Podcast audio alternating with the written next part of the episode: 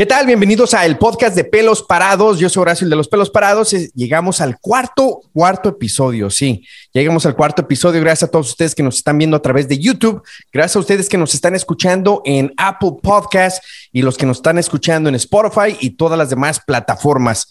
El día de hoy, ya saben, tengo invitado en cada de los episodios. Me gusta variarle. El, episodio pasado, obviamente, hablamos con el oficial Segura, hablamos de toda la onda que hubiera sido si no fuera policía, nos dijo que DJ, y bueno, pues la conversación estuvo muy, muy interesante. El día de hoy tengo una persona que para mí es un gran honor también tenerlo aquí en el podcast de Pelos Parados. Me imagino que tú, ahorita que nos estás escuchando en Spotify o Apple Podcast, te vas a meter de volada a YouTube, y tú que estás en YouTube viendo esto, vas a decir, ah, a este cuate yo lo he visto en alguna parte, ¿ok? Yo lo he visto en alguna parte y déjenme que él mismo se presente. Y bueno, pues este, y vamos a comenzar esta plática en el podcast de Pelos Parados. Chiquis, preséntate por favor aquí para toda la gente del podcast de Pelos Parados. ¿Cómo estás, Horacio? Mejor conocido como Pelos Parados. Me da mucho gusto estar contigo, estar en tu podcast, el mejor de los éxitos en esta nueva etapa, en este cuarto capítulo. Un, placer el que me hayas eh, invitado a estar contigo. Pues, eh, como ya lo mencionaste, eh, Chiquis, mi, nombre es Juan Carlos Cruz, quien me, quien me conoce, me conoce como Chiquis, esa es la, la, realidad, y en Estados Unidos, pues creo que me conocen incluso más que en México por mi etapa en Univisión, eh, donde estuve a lo largo de, no sé, cinco o seis años, la última etapa estando cubriendo a la selección mexicana, y después renuncié en la Copa Confederaciones de Rusia 2017 para incorporarme al cuerpo técnico de Rafa Puente, donde estuvimos en Lobos WAP, en Querétaro y esta última etapa en, en, el, en el Atlas. Así es de que un, un gusto estar eh, contigo, con gente eh, mexicana que radica en la Unión Americana, tan trabajadora como, como tú, que radicas allá en, en, Dallas, bonita ciudad. Eh, aderezada por Arlington y ese estadio espectacular de los vaqueros de, de Dallas. Muy, muy bonito el estadio, pero ¿sabes qué, chiquis? Una de las cosas que hace falta es tener un buen equipo que siquiera lleguemos al Super Bowl. Olvídate del estadio y que llegue al Super Bowl. Pero bueno, ya, ya escucharon, ya lo están viendo de quién estoy hablando. Este, ¿qué te parece si comenzamos este como quién eres tú? ¿Cómo comienzas tu carrera? Para mí se me hace súper interesante ahorita que dijiste que cubriste la selección mexicana. ¿Cómo comienzas tu carrera? ¿Cómo llegas tú a los medios? Bueno, primero tendría que remontarme a que yo siempre quise jugar eh, fútbol. Eh, mi vida siempre estuvo pegado a una pelota. Jugué en Atlas 12 años, más menos. Eh, no se me dio la oportunidad de llegar a la primera división como jugador.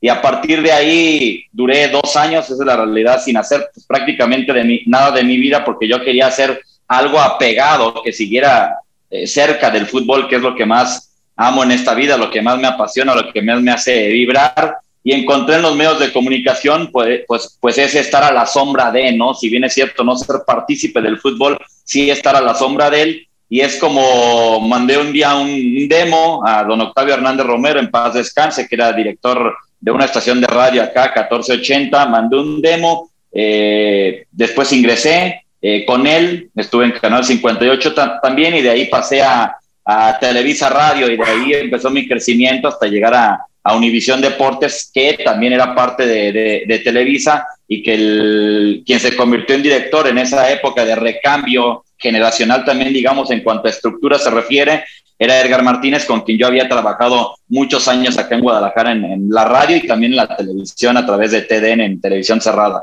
Wow, fíjate que muchos de los que están escuchando en este momento o todo esto, bueno, pues se identifica, ¿no? Siempre queremos estar cerca de al deporte de alguna forma u otra.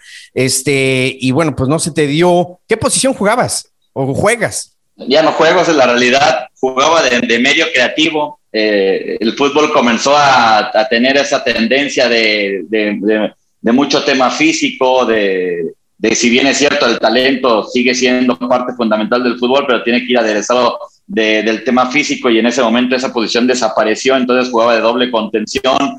Eh, y con esa transición que hubo en el fútbol justo cuando yo jugaba, terminó por no favorecerme a, la par de que eh, a final de cuentas no llegué por, por mí, por cuestiones eh, eh, pues de que me faltó hambre tal vez o de que me, pasó, me, faltó dar ese golpe de, calidad que otros compañeros sí lo dieron para poder llegar a la primera división. Eh, gente que, bueno, de tu misma edad, categoría, que estuvieron cerca de ti en tu proceso del Atlas que jugaste, me dijiste dos años, algún famoso que digas, ah, bueno, pues yo jugué con este? Pues de, mi etapa, eh, en cuanto a mi edad, con el que jugué mucho es con Juan Carlos Medina, con el Negro Medina, que hizo una gran carrera en el, en el fútbol mexicano, eh, siendo campeón con el América, con el Monterrey, debutó en Atlas, después también pasó por el San Luis increíblemente después del fútbol y la vida, que son una rueda de la fortuna, nos juntó en Lobos WAP, yo siendo auxiliar técnico, él siendo jugador, somos de la edad. Jugué con el Topo Valenzuela, quien también tuvo una gran eh, carrera. Estuve muy cerca de la etapa de Chuy Corona desde muy niño, que pues, eh, toda la carrera que ha hecho Chuy. Estuve no tan cerca, pero hice viajes junto con Andrés Guardado, que él era más chico que yo, por ejemplo, a Dallas, a la Copa Dallas, a la famosa Copa Dallas. A la Dallas Cup. A mí, me, a la Dallas Cup. A mí me tocó ir una vez que yo fui a jugar el supergrupo, que era el, que se transmitía por televisión. Él, él, iba en una dos categorías más abajo. Eh, pues el Cristian, el Recodo Valdés, pues son de los que más o menos eh, recuerdo que, que, que, jugaban conmigo. Y cuando ingresaste a la radio, este, ¿siempre tuvo que ver con deportes o tuviste algunas otras posiciones ahí? No, siempre tuvo que ver con deportes y siempre he dicho que mi vida se ha dictaminado en contra de lo que dictamina o de lo que rige la ley, ¿no? La ley, por así decirlo, en cuanto a medios de comunicación, en cuanto a fútbol, en cuanto a muchas cosas, porque mis procesos increíblemente los he arrancado al revés. Es decir, a ti, tú, tú lo sabes muy bien, en los medios de comunicación, por, por decir en el radio, empiezas de ayudante de producción, luego de producción, asistente, eh, empiezas a hacer capsulitas, poco a poco te van dando aire, pero pues en eso pierdes muchos años, ¿no? Y gracias a Dios yo tuve la fortuna de debutar narrando un partido de primera división que fue Atlas Toluca en el Estadio Jalisco. Ahí narré 10 minutos de ese partido. Ahí me dijeron que les gustó y el miércoles estaba narrando ya mi primer partido completo, es decir, 45 minutos que fue Chivas contra Caracas de Venezuela en Copa Libertadores de América. Entonces, empezó al revés, empezó narrando y de ahí nunca me quité, nunca me, o sea, desde, desde ese día que narré hasta mi, mi renuncia en Univision en Rusia, yo no dejé prácticamente ningún fin de semana. Wow, entonces tu transición obviamente fue de la, de, de la radio a la televisión. Llegas a Televisa Deportes Network y me imagino que eso fue para ti un gran logro, ¿no? Cuéntanos acerca de eso, cubrir todos esos eventos con Televisa. Eh, mi, mi, mi, brinco ahí fue cuando José Luis López Salido, es el, quien me contrata aquí en radio en Guadalajara, y él se va a México. Entonces queda Edgar Martínez como director del canal y a los años, al año, a los dos años, no lo recuerdo bien, nace TDN.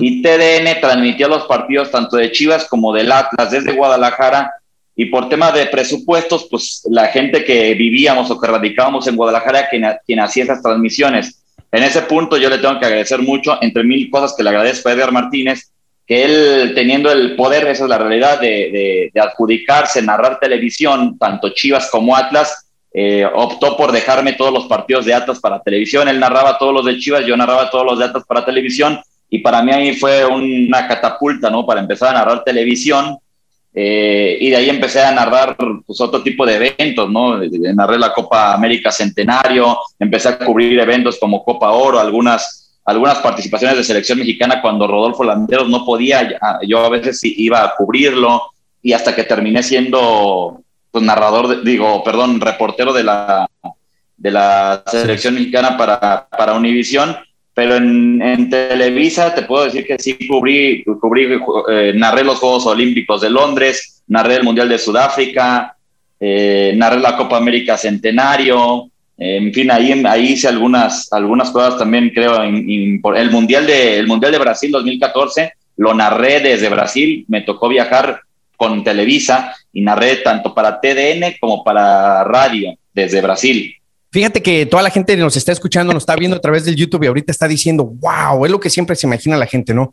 Qué chido, andaba en Sudáfrica, andaba en Brasil, pero cuéntanos todo lo que se lleva detrás de cámara, todo lo que se lleva detrás de cámara para tú estar narrando un partido en el estadio o de, no sé, o sea, la gente se imagina como que qué fregón, este cuate la tiene hecha, pero todo lo que está detrás de eso, no tienen idea lo que sufren para lograr ese gran trabajo que hacen, ¿no? Cuéntanos un poquito acerca de eso, de lo que es detrás de cámara. Bueno, primero creo antes de llegar a esos eventos, el proceso para poder llegar a, porque después viene una lista de depuración en la que no todos van, ¿no? Entonces, eh, cuando te informan, pues que, por ejemplo, para ese Mundial de Brasil que me tocó ir, que me dijeron que era parte del equipo que iba a ir a Brasil a hacer la cobertura de la Copa del Mundo, pues es un, para los que estamos en los medios de comunicación y que hay, hay cupos tan limitados y después estar en una, en una empresa que sí tenga los derechos de transmisión y que sí haga el viaje al lugar de los hechos, estar en esa lista, pues desde ahí es una satisfacción enorme que viene, de, viene atrás con mucho trabajo y mucho esfuerzo, dedicación, demostrar en cada transmisión, en cada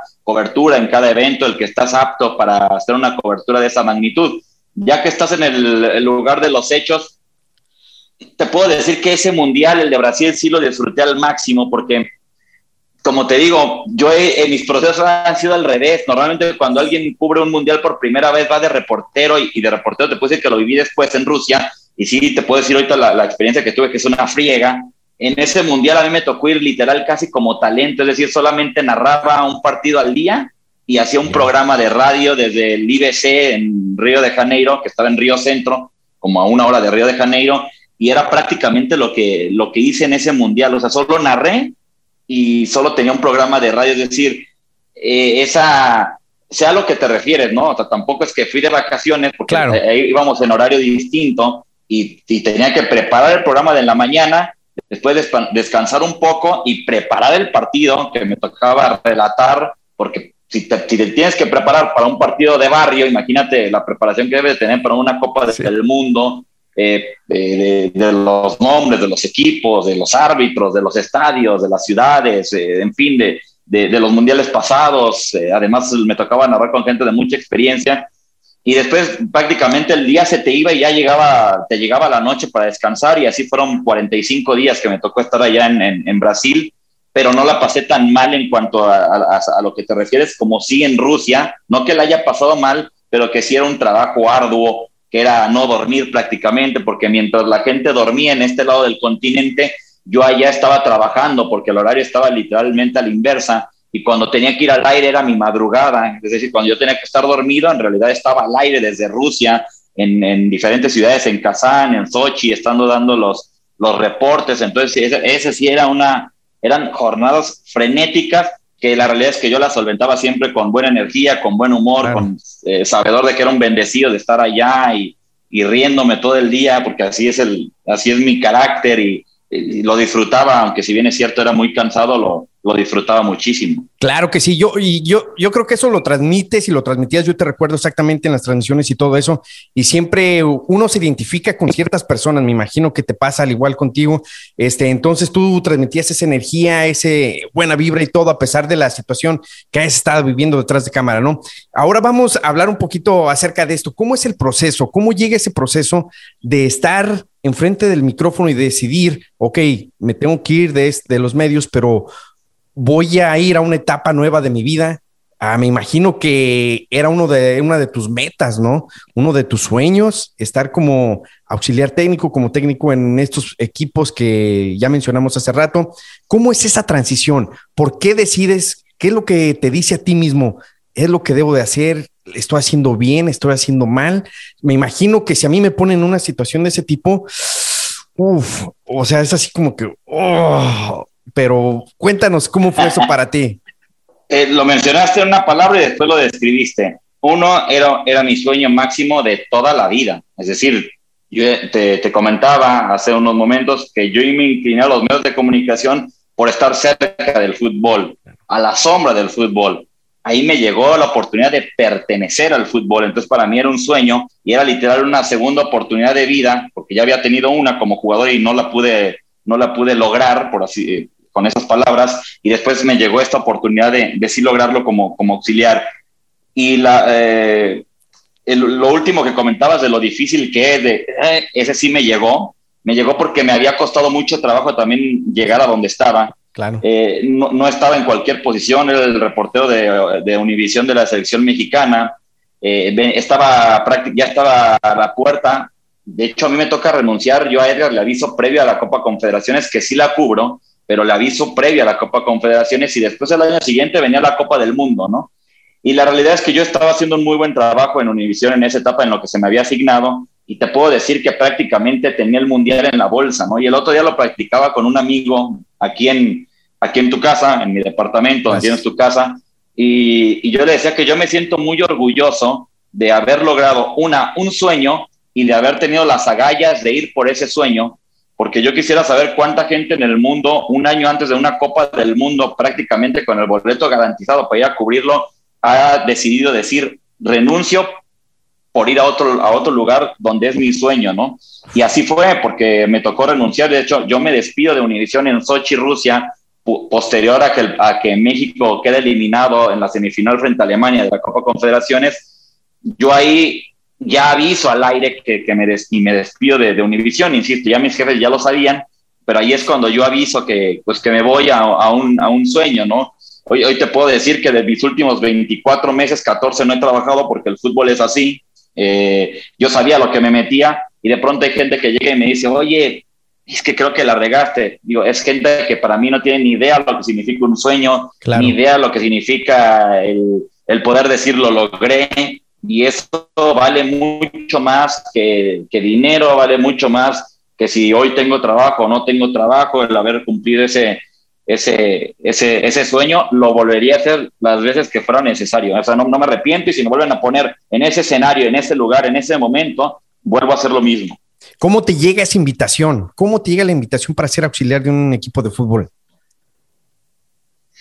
Me llega por medio de Rafa Puente, un gran amigo mío, que lo conocía él en la cobertura de, de Londres eh, para Televisa, y él, eh, si bien pudo debutar en primera división en el Atlante unos minutos, yo no lo hice, teníamos una vida similar en cuanto a que no, no pudimos consolidar nuestra carrera deportiva en cuanto a jugadores se refiere, y después nos trasladamos a los medios de comunicación y en una plática mmm, me comentó que si yo nunca había pensado en ser entrenador, yo le dije que sí, de hecho había comenzado mi curso años antes y lo había dejado, y le dije, lo dejé porque la realidad es que todos los que dirigen son exjugadores, entonces vi, claro. vi nula, nula, posibilidad y me, me, decidí por los medios. Y él me dijo, claro que tenemos capacidad, eh, tenemos todo para prepararnos. Y él empezó ese sueño junto conmigo y alguna, algún día me dijo, yo antes de los 40 años voy a dirigir en primera división, ¿te subes al barco sí o no? Yo le dije que sí, empezamos a prepararnos Después él va al ascenso con Lobos WAP, donde ahí yo no voy porque era cuando recién me acabo de mudar de Guadalajara a México para cubrir a la selección mexicana. Fue a los meses, yo li literal, no, no, me agarró literal entrampado y él asciende eh, como una historia de cuento de hadas Increíble. a Lobos WAP en pocos meses. Y cuando asciende, yo la realidad es que digo, pues ya no me va a invitar, ¿no? Me, me dijo hace meses que si voy al ascenso, asciende, le va a decir que a toda madre, nomás vienes a primera división, no me va a invitar. -huh y vino una cobertura en, precisamente en, los Estados Unidos previo a la Copa Confederaciones que era Los Ángeles, Denver y Nueva York. Y estando en Los Ángeles el primer día, me habla Rafa y me hace la invitación ahí a, formar parte del cuerpo técnico para Primera División post este ascenso que te comento. Ahí es cuando me entró el hijo, que me duró, me duró un día, la decisión, la decisión la tomé en la noche. Eh, y me tardé unos dos días en avisarle a Edgar porque sabía que Edgar no lo iba a, no lo iba a entender tan fácil y a captar y asimilar y sobre todo renunciar al puesto que le estaba renunciando. Y además venía la Copa Confederaciones encima, venía el Mundial, eran los eventos más importantes para Univisión. Y pues me esperé hasta Denver, que era la segunda escala, y ahí es cuando le hice saber que me, pues que renunciaba, ¿no? Claro. Y luego ya renuncias y pasa ese proceso de la renuncia. ¿En cuánto tiempo te incorporas al equipo y cómo son esos primeros días, primeras semanas de ser un auxiliar técnico en un equipo de primera división del fútbol mexicano. Yo creo que podemos decir, eh, mucha gente lo sueña y mucha gente al mismo tiempo no lo logra. Tú estás describiendo tu experiencia, tu, lo que has vivido, de que está ahora sí como quedado al revés, ¿no? Yo te doy un ejemplo. Yo, la música a mí me llevó a los medios, yo, la música se llevó así como que X y yo lo que quería estar en la radio, pero la música me llevó, me llevó ahí. Entonces te llegas y cómo son tus primeras semanas, cómo es eso, cómo lo procesas, cómo es ese momento para ti. Bueno, primero tuve muy poco tiempo de procesarlo porque a la hora que le renuncio, Edgar me dice, no me puedes dejar tirada la Copa Confederaciones. Y Rafa me decía que no podía ir a la Copa Confederaciones porque arrancaba la pretemporada. Entonces ahí estábamos en un tema complicado, a, final de cuentas se resolvió de, buena manera para poder cubrir la Copa Confederaciones, como te digo, renuncio post el partido México-Alemania y de ahí vuelo eh, Moscú, México, de ahí tomo camión México-Puebla, duermo y me presento a, los entrenamientos en Lobos WAP. Eh, ¿Cómo fueron esos primeros días? Eh, evidentemente, a ver, es una realidad. Yo sería un mentiroso si digo que, llegué y ya sabía todo, ¿no? Me faltaba mucha experiencia, no había llegado a primera división, si bien es cierto, toda mi vida jugué fútbol, toda mi vida vi fútbol, sin embargo, ya habían pasado muchos años sin estar en una cancha.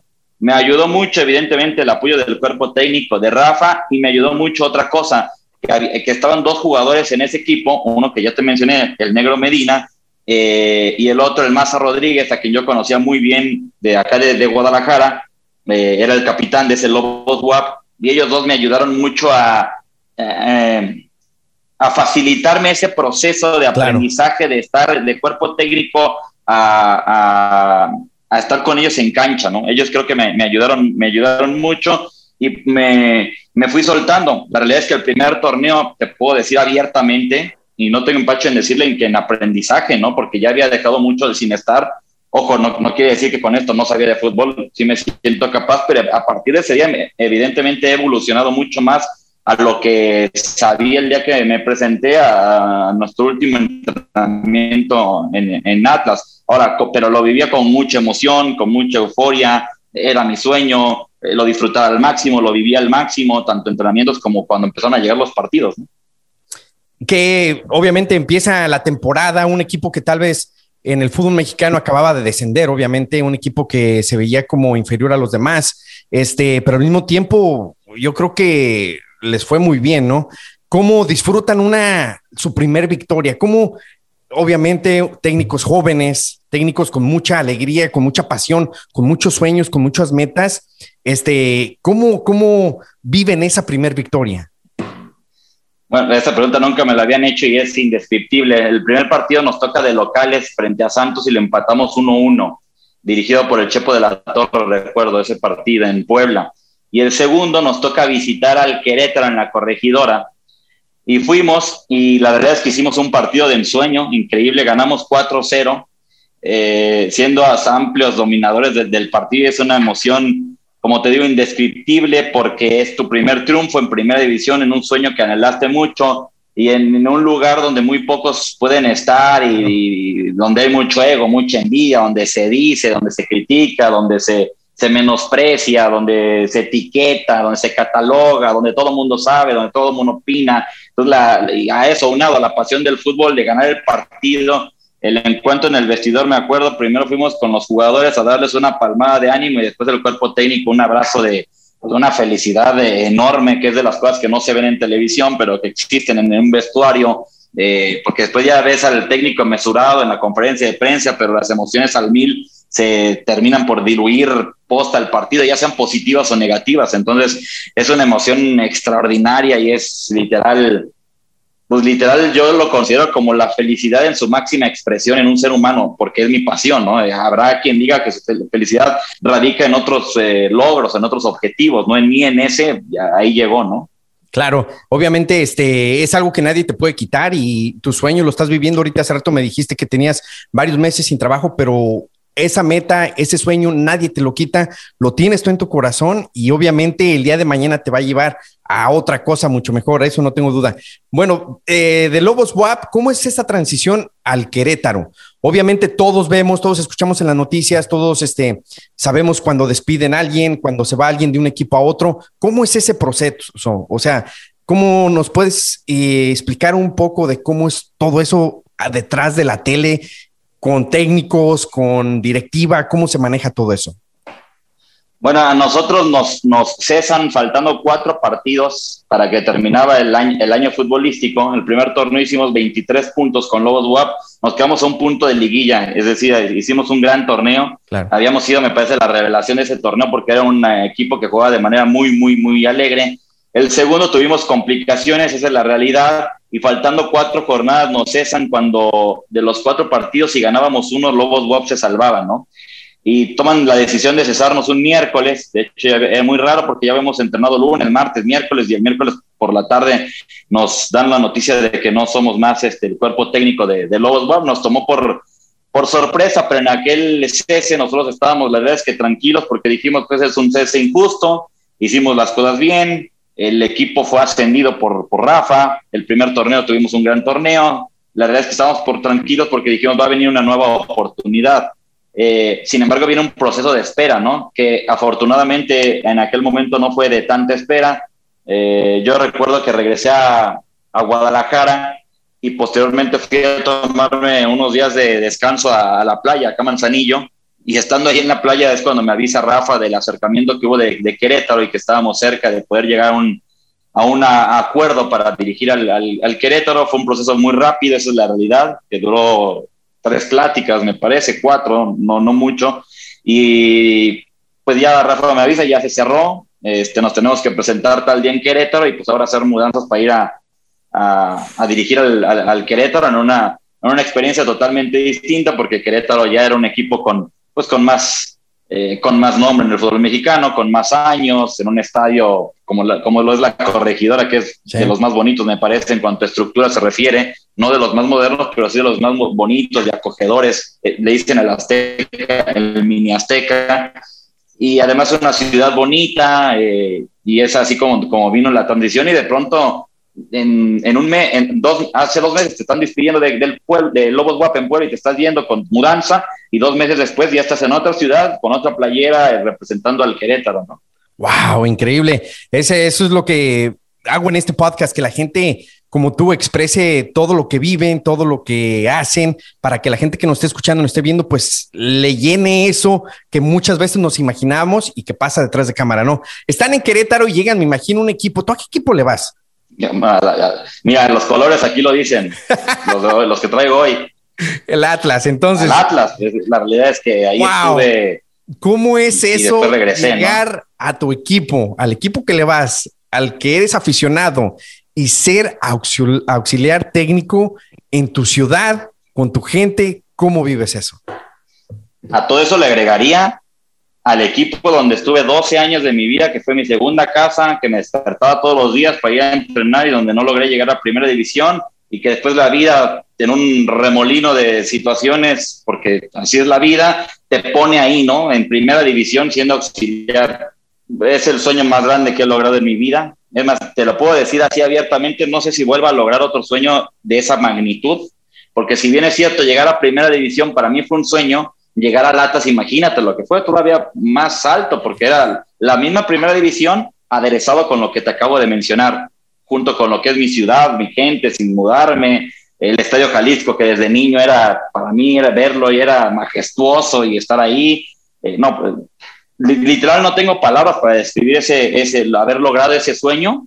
Y sí me atrevo a, a decir que, me atrevo a decir que va a ser complicado que logre otro sueño igual en cuanto a satisfacción personal se refiere, ¿no? Porque podré lograr otras cosas tal vez más importantes, ¿no? Porque pues sí lo, lo, lo, creo, me siento capaz y lo puedo hacer, pero en cuanto a satisfacción personal, creo que un sueño como ese no, ninguno lo va a superar. Eh, casi no me gusta hablar de cosas difíciles o tristes o lo que sea, pero es bueno también expresarlo a veces, ¿no? ¿Cuál fue tu momento más amargo en el Atlas? Ya que, bueno, pues era como que tu sueño estar ahí, pero me imagino que al mismo tiempo has de haber tenido un momento amargo ahí. ¿Cuál fue ese momento? O sea, estando en primera división. Sí, sí, sí, de, auxiliar técnico. No, el más amargo es cuando nos despidieron. Cuando nos despidieron sí fue un golpe durísimo de... No soy cuando las cosas pasan mal, no soy de lamentarme tantos días, ese sí me golpeó una semana, yo creo, por ahí, eh, porque era un sueño gigante y, y, cuando nos dicen, a nosotros nos avisan, yo ya sentía que estábamos fuera desde que pitó el árbitro en San Luis, esa es la realidad, y habíamos empatado el partido 1-1 allá en el Alfonso Lastras.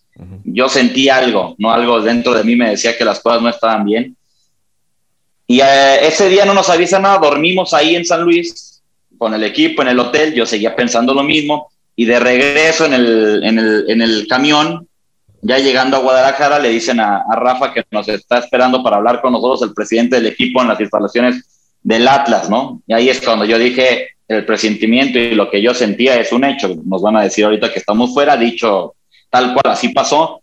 Y ese el momento más, más, más difícil, ¿no? Porque, porque duró muy, porque literal, un sueño dura poco, ¿no? Esa es la realidad. un sueño, te duermes, te despiertas y se acabó, ¿no? Literal, el haber llegado a Latas, eso fue, fue un sueño, de pie, de pies a cabeza, fue un sueño, de, de, inicio a fin, porque duró muy poco, porque fue muy rápido, porque fue turbulento, porque tuvo la pandemia en, me, en medio, sin, sin, tener partidos y haciendo, haciendo entrenamientos por Zoom, y que llegue tan rápido el, el, el cese, me, me, me, dolió mucho ese sí.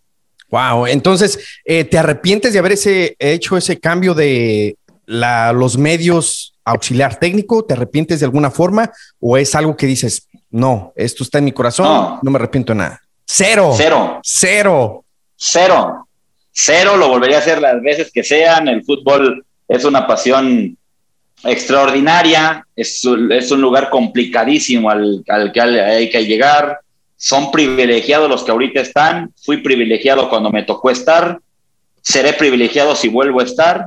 Ya fui porque estuve y lo, haría las veces que fuese necesario, ¿no? ¿Cuál, ¿Cuál sería tu equipo, aparte del Atlas? Obviamente ya me lo dijiste que eso no va a haber igualdad en, en, ningún equipo, pero ¿cuál sería tu segundo equipo que dirías, ahí es donde me quiero ver? Ese sería otro sueño para mí, otra meta que yo cumpliría, aparte del Atlas, otro equipo donde te ves como auxiliar técnico o mismo como técnico, ¿no? No, pues donde eh, evidentemente uno aspira a los equipos grandes, ¿no? Y, y la, la respuesta. Me parece que es, que es sencilla, América o Chivas, que son los equipos pues me parece los más grandes del fútbol mexicano, los que tienen, eh, los que son de abolengo, los que tienen títulos, los que tienen dos mer mercados, tanto el mercado nacional como el de los Estados Unidos, que es muy amplio, que te llenan estadios de local y de visita y en Estados Unidos, que te llenan aeropuertos, que te llenan hoteles. Eh, esos dos equipos me parece que es a los que todo, todo mundo que vive dentro del fútbol mexicano o aspira algo dentro del balompié mexicano aspira a llegar. Ok, no, muy bueno. Última, una de las últimas preguntas que te voy a hacer. ¿Cuándo vamos a hablar acerca de la selección mexicana de fútbol? Ok, tú que eres experto en esto, los estuviste detrás de ellos por mucho tiempo. ¿Cuándo ganará México una Copa Mundial? Me duele decirlo, pero estamos muy lejos del, fútbol élite, muy, muy lejos. Eh, no me ha tocado mencionarlo porque no he estado al aire en, en, ningún lado para decirlo, ni he dado últimamente, digo, tampoco es que me pidan tantas entrevistas, sí he dado algunas, pero no, me ha tocado. Quien se quiera cegar con este último partido entre Tigres y el Bayern Múnich, que solamente el Bayern superó en el marcador 1-0 a los Tigres, pues está bien. Eh, me parece que los que estamos dentro de todavía de, de poder hacer algo por el fútbol mexicano y que analizamos de otra manera el partido, pues tenemos que entender que estamos muy lejos de ese, de ese fútbol en cuanto a, en cuanto a, situaciones tácticas, en cuanto a calidad de jugadores, en cuanto a se, juegan a otra velocidad, juegan a otra potencia. Eh, los jugadores del Bayern Múnich arrancaban y los de Tigres parecía que, traían una losa en, en, en, en la espalda. Entonces, si nos queremos limitar a que el partido terminó 1-0 y que Tigres compitió, está bien, está bien. Alguna vez en una Copa del Mundo, Inglaterra le ganó 1-0 a Trinidad y Tobago en el minuto 94 con un cabezazo. Entonces, si Trinidad y Tobago en aquella Copa del Mundo dijo, competimos, estamos cerca, está bien.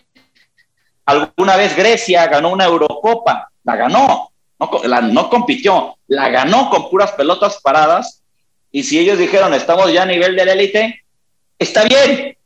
Es, es, un tema de cegarse por el resultado, ¿no? Y quien, quien no se ciega por el resultado, y creo que mucha gente no se atreve a decirlo, ¿no? Porque claro. dice, ¿qué van a decir? ¿Y qué van a pensar? ¿Por qué hablas así del fútbol mexicano? O sea, hay que hablarlo para que evolucione, hay que decirlo para que crezca y estamos muy lejos todavía. Si, si competimos, tenemos jugadores hoy en día que pueden hacerte que en un partido podamos competir ya no, en otros niveles, porque está, está Lozano haciendo bien las cosas, está haciendo el Tecate Corona muy bien las cosas, está haciendo Raúl Jiménez muy bien las cosas, no sé, por ahí se me va, va, va otro que está haciendo, o sea, de, de, muy buena manera en Europa, pero los que compiten por la Copa del Mundo tienen 23 de ese nivel.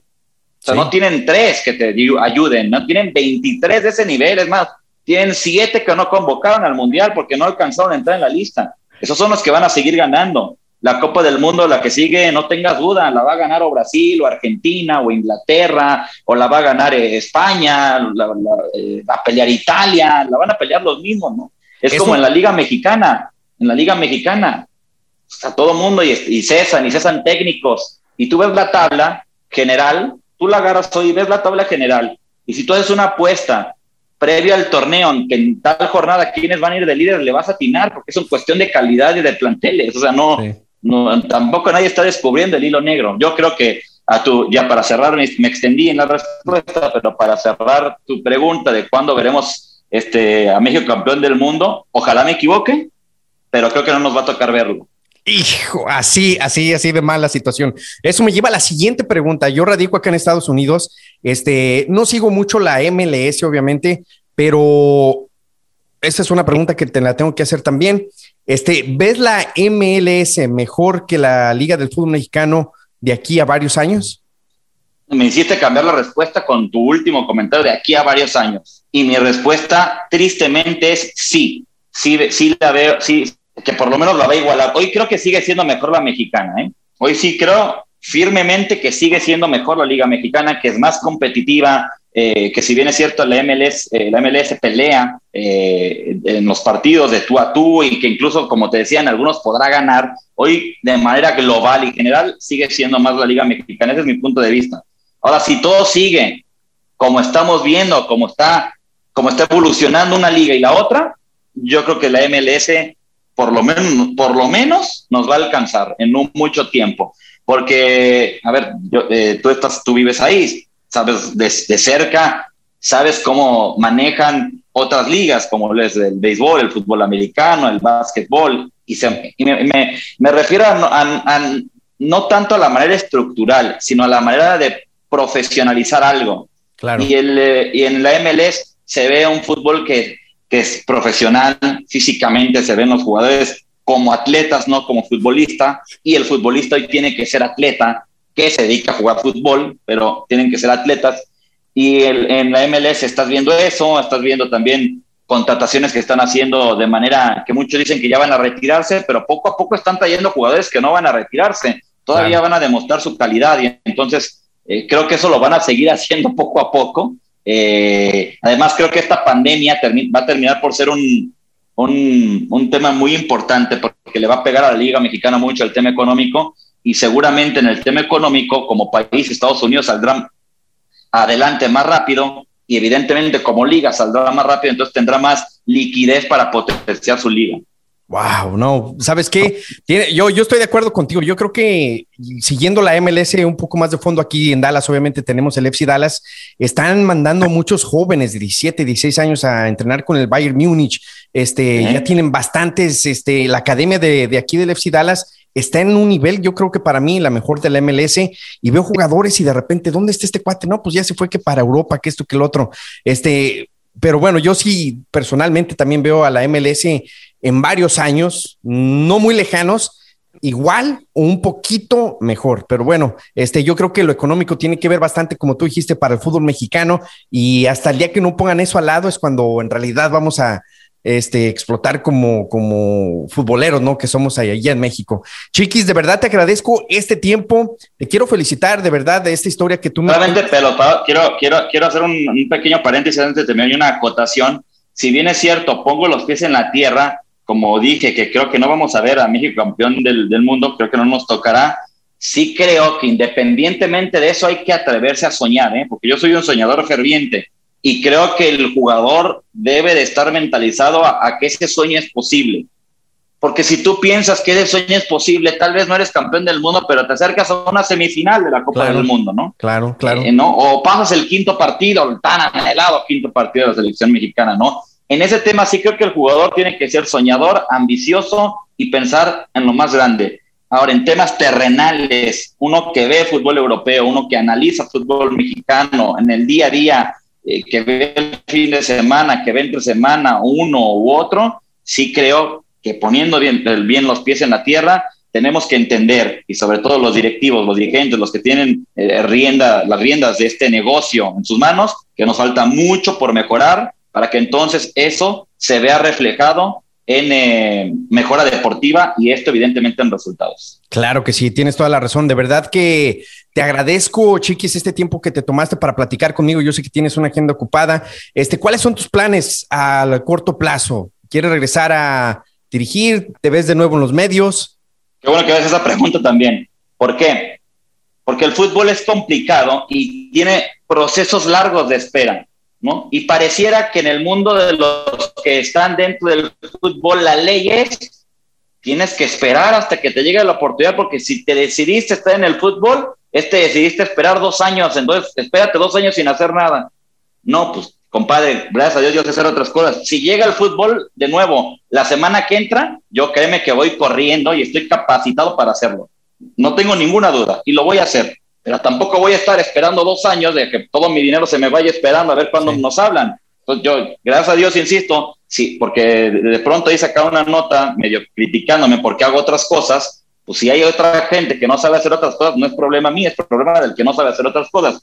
Y te respondo qué es lo que estoy haciendo. Ahorita estoy en un proyecto nuevo de un canal de YouTube que es Balame Sports, que es una agencia de publicidad que tiene un brazo derecho, que es el canal de, de YouTube, donde tenemos un programa junto con Natalia León, que es quien está en Fox Sports, donde tiene colaboración Rubén Rodríguez, reportero de la selección mexicana y talento de Fox Sports, donde tenemos también eh, una sección de Twerkfit que lo lleva Sofía Cárdenas, una influencer de Guadalajara y que lo hace a nivel nacional y que ella lleva esa parte, donde está Sandra de la Vega, esposa de Andrés Guardado, mandando material de Sevilla, España, de cómo vive la familia de Guardado, cómo vive Sandra de la Vega, cómo vive la esposa de, un jugador y dos sorpresas más de dos programas que, que vamos a lanzar en, en, un par de meses, seguramente muy, muy interesantes, muy atractivo. Ahí, ahí estoy, estoy, haciendo, estoy haciendo eso.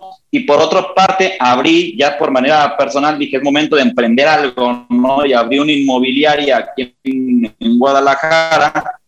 Ahí voy a meter el gol para quien me quiera seguir. No, no, llama Luxor y me dedico a, nos, nos dedico, se llama Luxor, es una inmobiliaria que es, mía, es propia, y ahí lo que más me dedico a hacer y a vender es este, preventas, que es donde, donde creo que es mejor se invierte el dinero y por las relaciones que tengo a veces les ayuda a comprar jugadores eh, y ya mucha gente también se ha estado sumando a, preguntar y ha arrancado de muy buena manera eh, y por ahí estoy pendiente de otro proyecto al cual ya me invitaron pero no quiero mencionar todavía qué es porque hasta que se haga, ¿no? Claro que sí. Fíjate que voy a poner toda tu información, todas las redes sociales tuyas, si no las quieres decir también, pero los voy a poner en, el link de YouTube, de Spotify, de Apple Podcast para que te sigan. Y ese proyecto que dices de YouTube se me hizo bien interesante conocer la vida de una esposa de un futbolista conocido internacionalmente. Así es de que los invito a que también lo sigan a ellos y hay que darle seguimiento. Nosotros les vamos a estar dando seguimiento, que no sea la primera ni la última vez que estás con nosotros en el podcast de Pelos Parados. Este, espero verte un día en persona y echarnos una buena plática eh, frente a frente y te quiero felicitar porque no cualquier persona a la corta edad que tienes puede decir que ha logrado sus sueños y varios sueños, ¿no? Y yo sé que mm, estoy 100% seguro que mucha gente tiene 60, 70 años y desafortunadamente no ha logrado ni siquiera uno o puede decir que hizo algo que en realidad querían hacer. Te felicito, creo que eso, esa es una inspiración para muchos de los que nos están escuchando ahorita en su, en su teléfono, nos están viendo en YouTube, que hay que arriesgar. Dice la pregunta que si te arrepentías, pero yo sabía la respuesta que me ibas a dar porque el que no arriesga no gana y así se aprende, ¿no? Y de eso se trata la vida. Y yo siempre he dicho que la vida te pone donde tienes que estar y lo mejor está por venir. De verdad te deseamos lo mejor. Gracias por tomarte este tiempo con nosotros aquí en el podcast de Pelos Parados. De verdad te lo agradezco y algo que con lo que quieras cerrar, chiquis. Solamente el agradecimiento Pelos Parados por esta invitación y por tus últimas eh, palabras. De verdad que, que, que muchas, muchas, muchas gracias por eso eh, y invitar a la gente a que luchen por sus sueños, a que cuando les digan que no, en lugar de que se agüiten, o por lo menos a mí así me pasa, a mí es como si me picaran la cresta y voy, pues digo, ¿cómo no? Ese no lo convierto en un, en un sí, ¿no? Y creo que todos deben de hacer eso, eh, que tengan paciencia los jóvenes y que no vayan a trabajar a un lugar que no quieren por... Eh, yo entiendo que a veces hay necesidad, pero que prolonguen esa espera lo más que puedan para estar apegados a sus, a sus sueños y que lo busquen. Y hablabas ahorita de personas más grandes que no han logrado sus sueños, pues nunca es tarde para lograr los sueños, ¿no? Siempre, siempre y cuando uno esté pendiente de ellos y esté ahí a, este, a tiro de piedra buscándolos, ¿no? Ojalá, ojalá como comentas, se, me sigan cumpliendo eh, otros más, eh, vuelva a estar por ahí en el, en el, en el, en el fútbol e invitarlos a que nos sigan ahí en, en, en el canal de YouTube Balame Sports, estamos en YouTube, Balame Sports, ahí para que nos sigan, para que se suscriban y vamos a tener cosas muy, muy interesantes. Claro que sí. Muchas gracias, chiquis. Gracias a toda la gente que nos está escuchando a través del podcast de Pelos Parados. No se les olvide suscribirse en Spotify, Apple Podcast y en YouTube, ¿ok? Ya saben, aquí en el podcast de Pelos Parados tenemos pura gente VIP, puros invitados. Por así que chido. Amigos, amigos, amigos. Amigos, sí, amigos. Y este, te lo agradezco de nuevo y este, nos vemos en el próximo episodio, ¿ok?